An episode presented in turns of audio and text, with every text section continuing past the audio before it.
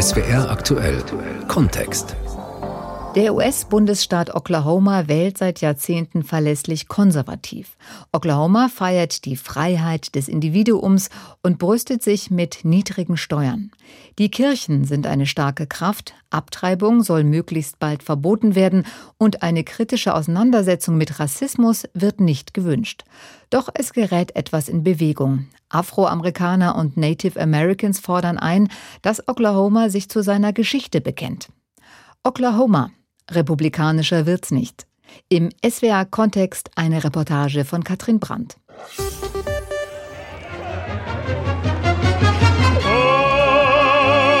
Oklahoma, where the wind comes down the plain.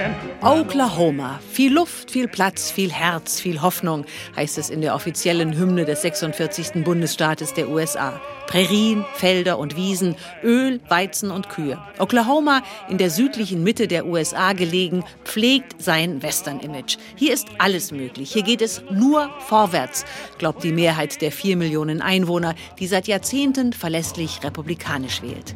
Aber der Vorwärtsdrang der Okies, wie sie sich selbst nennen, hat viele Opfer gefordert.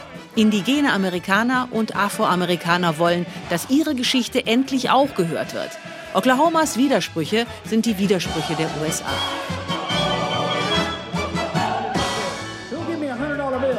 Bill. For the plant. I got a hundred now, hundred and a half. I got a hundred and a half now too. Ein Samstagabend in der Mehrzweckhalle von Duncan im Süden von Oklahoma. Die eine Hälfte der Halle ist abgestreut, wie für eine Viehauktion. In der anderen Hälfte sitzen an festlich geschmückten Tischen 700 Menschen und jubeln. Auf der Bühne werden Bierdosen, Topfpflanzen und signierte Küchenschürzen versteigert. So this is our uh, 17th annual uh, fish fry.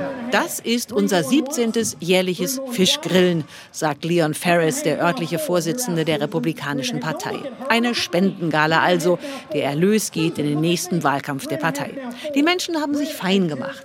Leon Ferris, ein Mann um die 70, trägt ein patriotisch gemustertes blau-weiß-rotes Oberhemd. Er hat mich, die deutsche Radiojournalistin, zu seiner republikanischen Spendengala eingeladen, damit ich tief in die Seele Oklahomas eintauchen kann. I'm Katrin. I'm Melanie. Nice to meet you. So geht das ununterbrochen. Melanie Beasley, weißblond, mütterlicher Typ, erzählt mir, warum sie ihre Kinder zu Hause unterrichtet hat. We're very, very strong believers in God, and we know that that's. Wir glauben sehr fest an Gott. Gott wird heute in vieler Hinsicht aus unseren Schulen entfernt. Und ich weiß nicht, wie man Wissenschaft und Geschichte unterrichten kann, ohne über den Schöpfer zu sprechen. Uh.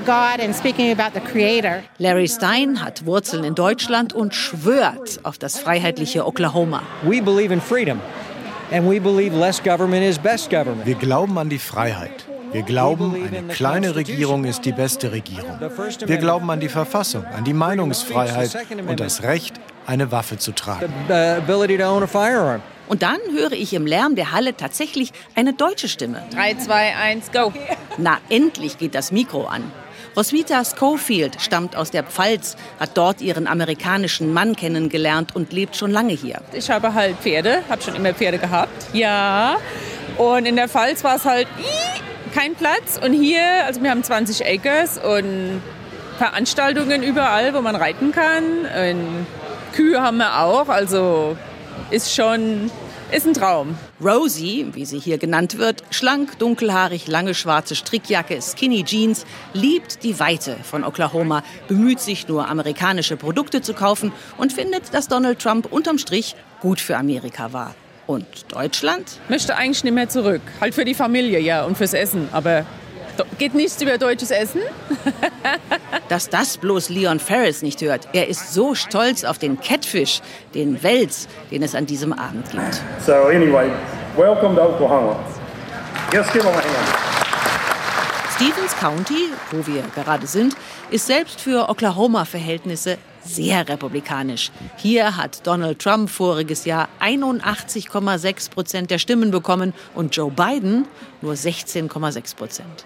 Weite, Freiheit, Zähigkeit und Gottvertrauen, darauf setzen die Oklahomans. Aber die große Freiheit galt und gilt nicht für jeden. Die Geschichte dieses jungen Staates ist eine Geschichte von Vertreibung, Unterdrückung und Mord.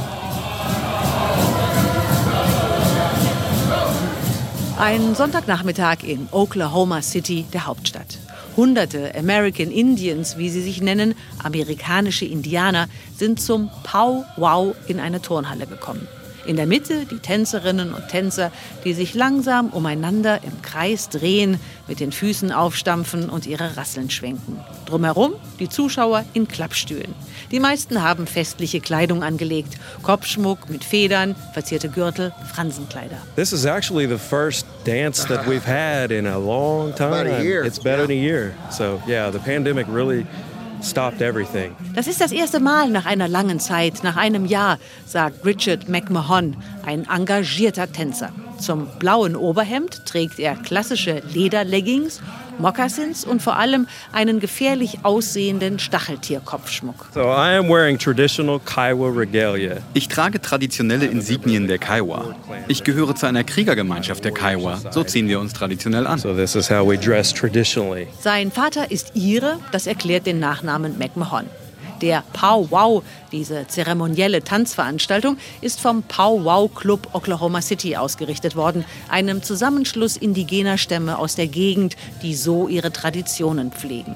McMahon legt großen Wert darauf, dass seine Kinder die wahre Geschichte der amerikanischen Indianer lernen. It's unfortunate the history of Oklahoma and how the state was developed. Es sei eine bedauerliche Geschichte, wie der Staat Oklahoma entwickelt wurde, mit dem Blut vieler indigener Amerikaner, sagt Richard McMahon, der unter seinem Kopfschmuck bekennender Republikaner ist. Oklahoma ist einer der jüngsten Staaten der USA, erst 1907 gegründet. 39 indigene Stämme und Nationen leben dort. Viele, wie die Kiowa und Osage, waren schon da, als die Siedler kamen. Andere, wie die Cherokee, die Choctaw oder die Creek, wurden dorthin aus anderen Teilen der USA zwangsumgesiedelt. Die US-Regierung schickte sie auf den Trail of Tears, auf den Marsch der Tränen, bei dem Tausende starben. Doch das neue Indianerterritorium ging bald im neuen Staat Oklahoma auf, die Stämme wurden wieder betrogen, entrechtet und enteignet. Die Geschichte der Osage sticht heraus. It was very systemic. And, you know, Osages were not treated Das war systematisch. Osages wurden nicht wie Menschen behandelt, sondern wie. Untermenschen, ohne nachzudenken, getötet, ermordet, in die Luft gesprengt. you know, murdered without a thought, blown up without a thought. Danette Daniels gehört zur Osage Nation, deren Hauptquartier in Pohaska im Norden Oklahomas liegt. Als vor über 100 Jahren der große Ölboom ausbrach, wurde auch dort das schwarze Gold gefunden. Die Osage wurden reich, sagenhaft reich und damit Objekt von Neid und Gier. Bei einem Komplott wurden so viele Osage ermordet, dass das noch junge FBI zu ermitteln begann. They had to scheme to Sie heckten einen Plan aus, Osage-Frauen zu heiraten und umzubringen, um so all ihr Land und Geld zu erben. Marvin Stepson, ein Mann in den 70ern mit beeindruckenden weißen Augenbrauen, war früher Richter am Gerichtshof der Osage. Auch sein Großvater ist mit vergiftetem Whisky umgebracht worden, aber sein Tod wurde nie als Mord untersucht. But his death was never investigated as, as, a, as a homicide. Nachzulesen ist das alles in Killers of the Flower Moon, also Mörder des Blumenmondes, einem Sachbuch von David Grenn. Die Osage fragen sich, ob ihre Geschichte wohl richtig erzählt wird, aber der frühere Richter Stepson freut sich, dass sie überhaupt aufgegriffen wird. The, the people who did that have long, long been dead. Um, so all the only thing we can do really is to disclose their deeds, their evil deeds. Die Leute, die das getan haben, sagt er, sind lange tot. Das Einzige, was wir wirklich tun können, ist ihre bösen Taten offenzulegen. Die Menschen in Oklahoma sind sehr, sehr nett. Das wird unterwegs schnell klar. Beim Spendenabend der Republikaner hatte Larry Stein gesagt, If you have a concern or a problem, if your car breaks down, you'll get 15 people stopping to help. wenn du eine Autopanne hast, werden 15 Leute anhalten, um zu helfen, sagt Larry. In Tulsa, der zweitgrößten Stadt von Oklahoma, höre ich die Geschichte von den netten Menschen in einer anderen Version. uh, folks that will Menschen, die dich anlächeln, die helfen, den Reifen zu wechseln, wenn du einen Platten hast und dir dann das N-Wort hinterherrufen, wenn du wegfährst. Uh, and, and then call you nigger, you know, as you leave. Quraish Ali Lensana ist Autor und Professor an der Uni in Tulsa und schwarz. It's really amazing that um, and on the one hand it's Es ist wirklich erstaunlich.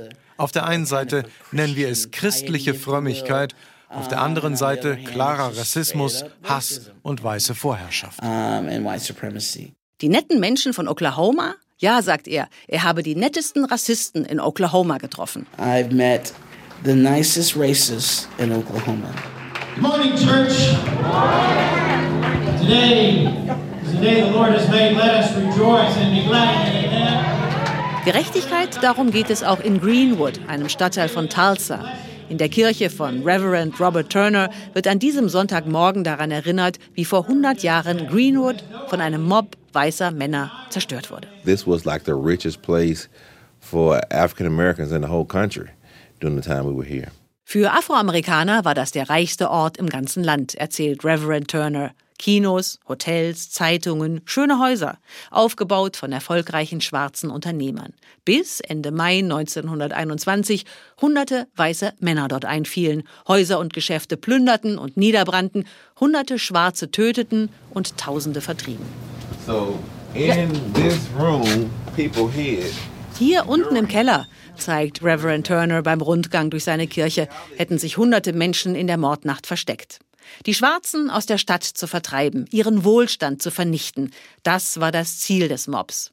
Zwar kamen viele zurück und bauten ihren Stadtteil wieder auf, doch Greenwood wurde durch den Bau einer Hochstraße ein weiteres Mal zerstört. Ein paar Geschäftshäuser sind übrig, trotzig nennen sie sich Black Wall Street, wie das Greenwood von früher.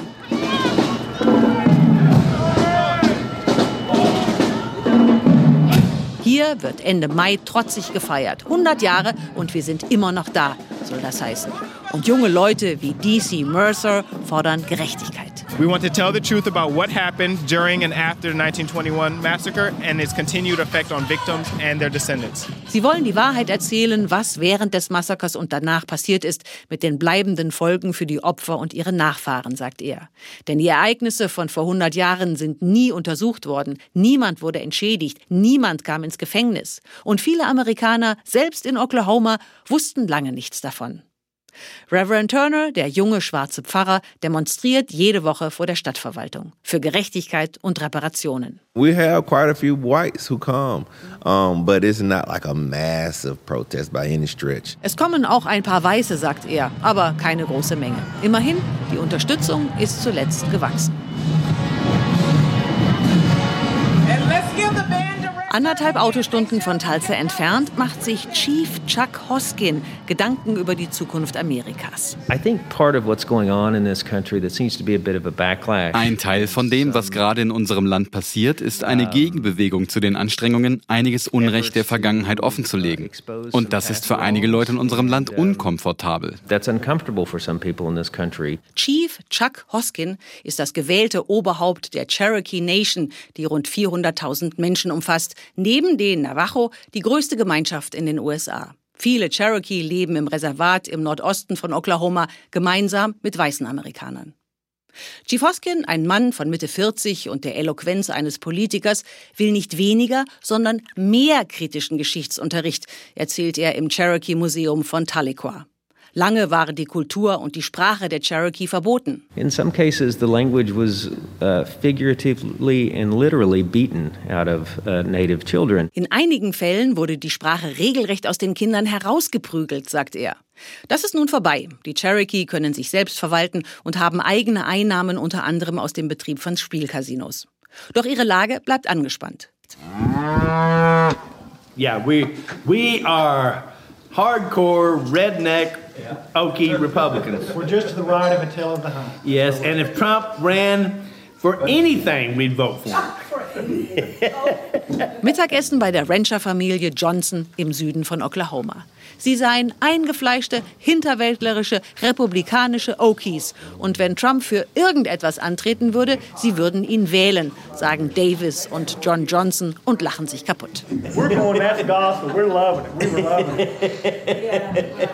Ja, wir sind gerade sehr weit weg von Washington, D.C. Diese beiden Männer sind stolz darauf, vom Rest der Welt als zurückgebliebene Deppen betrachtet zu werden. Ihre Loyalität liegt ganz klar beim früheren Präsidenten Trump. Ich weiß, dass Trump voller Mist ist. Ich weiß es. Aber als er die Botschaft von Tel Aviv nach Jerusalem verlegt hat, war ich bei ihm. When he moved the, the embassy from Tel Aviv to Jerusalem, I was right on.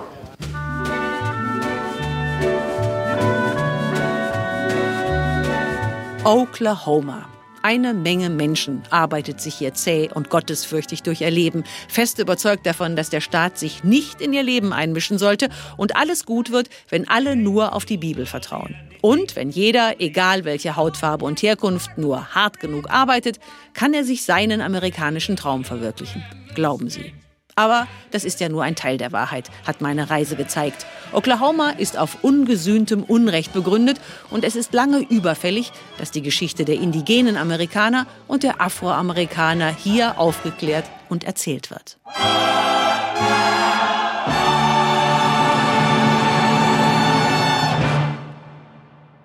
Oklahoma. Republikanischer wird's nicht. Im SWA-Kontext eine Reportage von Katrin Brandt.